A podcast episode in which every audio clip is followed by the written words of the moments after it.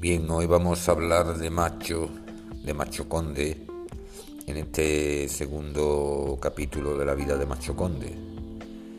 Resulta que Macho Conde se forjó allí en las tierras de Segovia, cuando era un niño, bajo el, bajo el sol de Segovia y fue aprendiendo a guardar las ovejas de su padre en un cortijo. Entonces Macho Conde se fue haciendo mayor y se quedó con las ovejas de, heredadas de, de la familia y cruzaba muchas veces las verdes praderas de Extremadura para llegar a Andalucía con sus rebaños. Cuenta que Macho Conde Pasó unas noches muy malas de campo y de tormenta.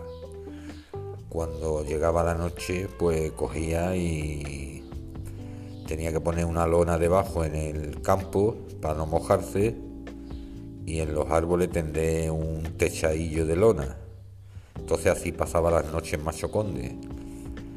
Bueno, y cuenta que entre las paradas que hacía por Extremadura y todos los poblados y todos, los pueblos que, que atravesaba, en cada parada, pues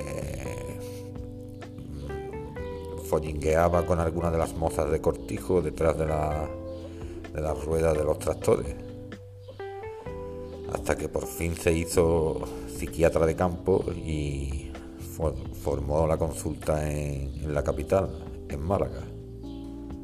Bueno, y Macho Conde fue un, héroe, en verdad.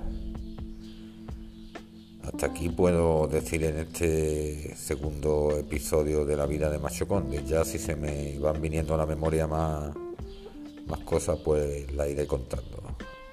Un gran abrazo y un fuerte saludo. Espero que os haya gustado.